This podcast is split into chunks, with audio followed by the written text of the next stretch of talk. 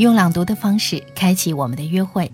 听众朋友，你好，这里是中央人民广播电台文艺之声 FM 一零六点六品味书香周日版朗读者，我是主持人戴戴。在每周日的这个时候，我都会邀请一名朗读者等你一起品味书香。今晚我邀请到的朗读者是电影导演王明飞，我们一起带你朗读的作品来自《安妮宝贝》《七月与安生》。大概每个女人心里都活着两个自己，一个渴望洒脱自由，另一个又期待着安定的幸福。我们无法预知我们最终会成长为哪一个，但是我们一定会盼望与另一个自己久别重逢。七月与安生，他们就像彼此被遗落的另一半，在相同的爱中纠葛，在不同的命运里挣扎反抗。今晚，我和电影导演王明飞带你朗读安妮宝贝的作品《七月与安生》，一起走进两个截然不同的女人的世界，思考对自己命运的关照。您可以在聆听的过程当中，随时通过节目的微信公众平台“带你朗读”和我们交流沟通。带是不可取代的带。有请今晚的朗读者王明飞。成长给予我们一种人生，阅读却让我们品尽人生百味。大家好，我是电影导演王明飞。周日晚上二十一点。我和主持人戴戴一起在文艺之声品味书香周日版朗读者节目里，带你朗读安妮宝贝的作品《七月与安生》。我们无法预知我们最终会成长为哪一个，但我们一定会盼望与另一个自己久别重逢。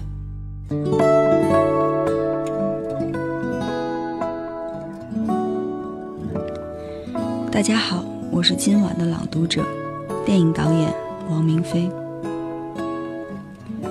七月第一次遇到安生的时候是十三岁的时候，新生报道会上，一大堆排着队的陌生同学，是炎热的秋日午后，明亮的阳光照得人眼睛发花。突然，一个女孩转过脸来对七月说：“我们去操场转转吧。”女孩的微笑很快乐，七月莫名其妙的就跟着她跑了。很久以后。七月对佳明说：“他和安生之间，他是一次被选择的结果，只是他心甘情愿。虽然对这种心甘情愿，他并不能做出更多的解释。我的名字叫七月。当安生问他的时候，七月对他说：那是他出生的月份。那一年的夏天非常炎热，对母亲来说，酷暑和难产是一次劫难。”可是他给七月就取了一个平淡的名字，就像世间的很多事物，他们并无法从他寂静的表象上猜测到暗涌。比如一个人和另一个人的相遇，或者他们的离别。而安生，他说他仅仅只证实到了自己的生命。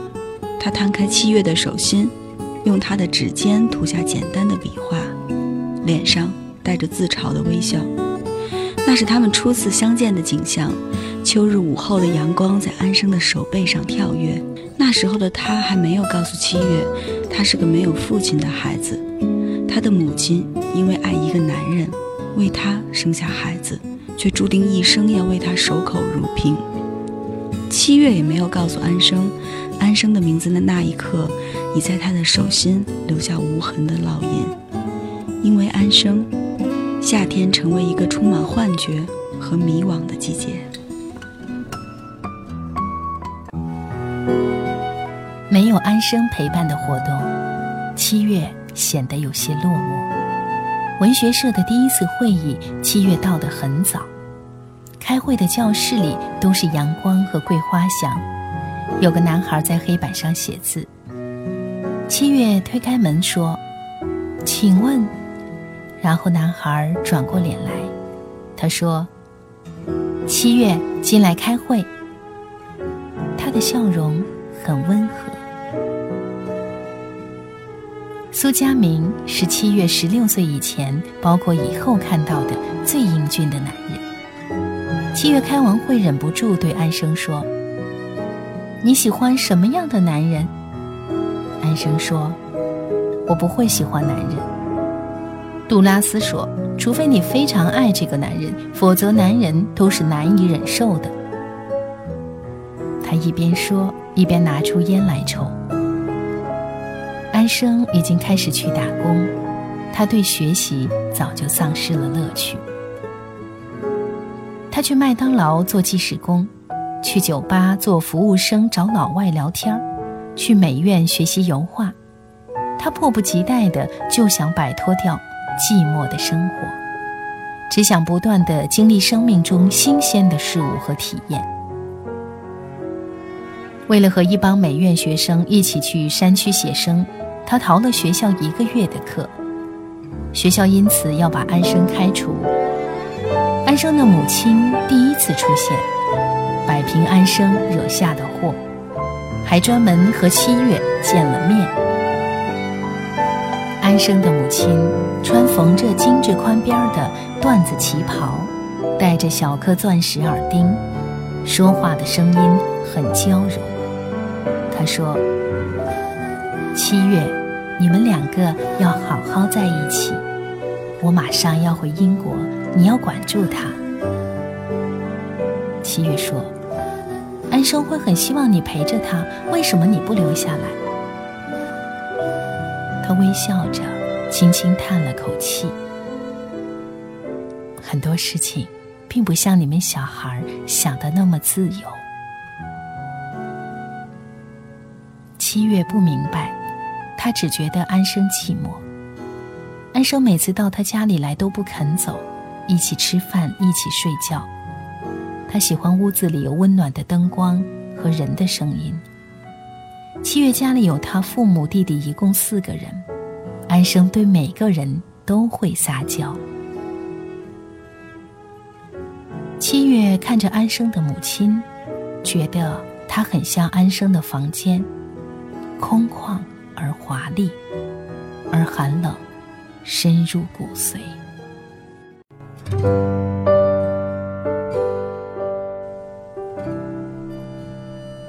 刚才您听到的是今晚我为你朗读的片段，来自安妮宝贝的作品《七月与安生》。七月与安生，他们是彼此生命中不可缺失的一部分，在爱与陪伴中一起成长，却最终走上了完全不同的人生轨道。安生远走他乡，追随内心，过上了漂泊不定的生活。七月留了下来，一心憧憬小女人的平淡幸福。成长的印记与灵魂的渴望，最终让他们成为了截然不同的两种女人。高中毕业，七月十九岁，考入大学学习经济。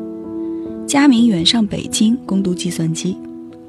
七月的大学在城市的郊外，平时住在学校宿舍里，周末可以回家，能吃到妈妈烧的萝卜炖排骨。生活没有太大的变化。依然安静平和，在新的校园里，七月试着结交新的朋友。他对朋友的概念很模糊，因为很多女孩喜欢他。七月在任何地方都是好人缘的美丽女孩，大家会一起去参加舞会，在图书馆互留位置，或者周末的时候去市区逛街，也会看场电影。只是很平淡，像一条经过的河流，你看不出它带来了什么。或者带走了什么？它只是经过。而安生，安生是他心里的潮水，疼痛的，汹涌的。那张三人的合影，七月一直把它放在床边。阳光真的很明亮，那是三年之前的阳光了。风里有花香，身边有最爱的人。七月想快乐的时光总是稍纵即逝。佳明每周会写两封信过来，周末的时候还会打电话给七月。他从来没有问起过安生，但七月总喜欢絮絮叨叨地对佳明说起安生的事情。他寄来信，地址一换再换。佳明从海南到广州，又从广州到厦门。上次寄来的一张明信片，还是一个不知名的小镇。他也许不知道可以停留在哪里。佳明说。我很怕安生过得不好。他这样不安定，日子肯定很窘迫。可他没叫你给他寄钱，对不对？好了，七月，你应该知道，他不是安生的支柱，任何人都不是。他有他想过的生活。七月还是很担心，有时候他在梦里看到那大雨中的铁轨，他想起他和安生伫立在那里的一刻，其实他心里已经有了预感。这条通向苍茫远方的铁轨，总有一天会带走安生的。校园里有很多这种樱花树，也有很高很大的槐树。七月想，如果安生在这里，他还会踢掉鞋子，爬到树上去眺望田野吗？安生坐在大樟树最高的树杈上，空旷操场上回旋的大风，把她的白裙子吹得像花瓣一样展开。安生伸出手，大声地叫着：“七月，来呀！”他清脆的声音似乎仍然在耳边回响。七月每次想到这个场景，就心里黯然。七月，我在广州学习画画，一个人骑着单车去郊外写生，路很破，摔了一跤。这里的 rave party 很疯狂，我可以一直跳到凌晨。像上了发条的机器一样，有一种花束，花瓣很细碎，在风中会四处飞舞，好像黄金给予。和阿潘分手了，我想我还是不能忍受他，给别人画广告，在高楼的广告牌上刷颜料，阳光差点把我晒晕。想去上海读书，我感觉我喜欢那个城市。我以为自己也许会永远的漂泊下去了，可是永远到底有多远呢？每一封信的结尾都写着“问候佳明”。七月无法写回信或寄东西给他，他的地址总是在变化中。七月的生日，第一次寄给他了一大包干玫瑰花苞过来。有一次，他寄了一条少数民族的漂亮的刺绣筒裙，然后又一次。他寄自己画的油画给他，画面上是他自己的裸体，长发变形成了一条鱼，旁边写着一小行字：“海水好冷。”这样安生出去已经整整三年。欢迎继续收听节目，大家好，我是今晚的朗读者王明飞。今晚我和主持人戴戴一起带你朗读的是安妮宝贝的作品。七月与安生，安生一路到了上海。七月，请两天假来看我吧，我很想你。七月坐船到上海的时候是清晨，安生在十六铺码头等他。远远的，七月就看到一个瘦瘦的女孩，扎着两根粗粗的麻花辫，一直垂到腰，穿着牛仔裤和黑色 T 恤，球鞋。七月跑过去，安生站在那里对他笑，扁平的骨感的脸，阳光下荞麦一样的褐色肌肤，高高的额头。从小安生就不是漂亮的女孩，但是有一张非常东方味道的脸。现在那张脸看过去，有了沧桑的美，带着一点神秘和冷漠的，没有任何化妆的，只有眉毛修的细而高挑。安生，你现在就像个越南女人。七月抱住她，我真喜欢。但是你却像颗刚晒干的花生米，让人想咬一口。安生笑，他的眼睛漆黑明亮，牙齿还是雪白的。这是七月看到过的树上女孩的笑容。安生真的长大变样了。佳明现在好吗？安生问。他很好，马上就要毕业了。现在西安有一家公司邀请他过去，他在那里实习搞开发。佳明现在是大男人了吧？安生笑。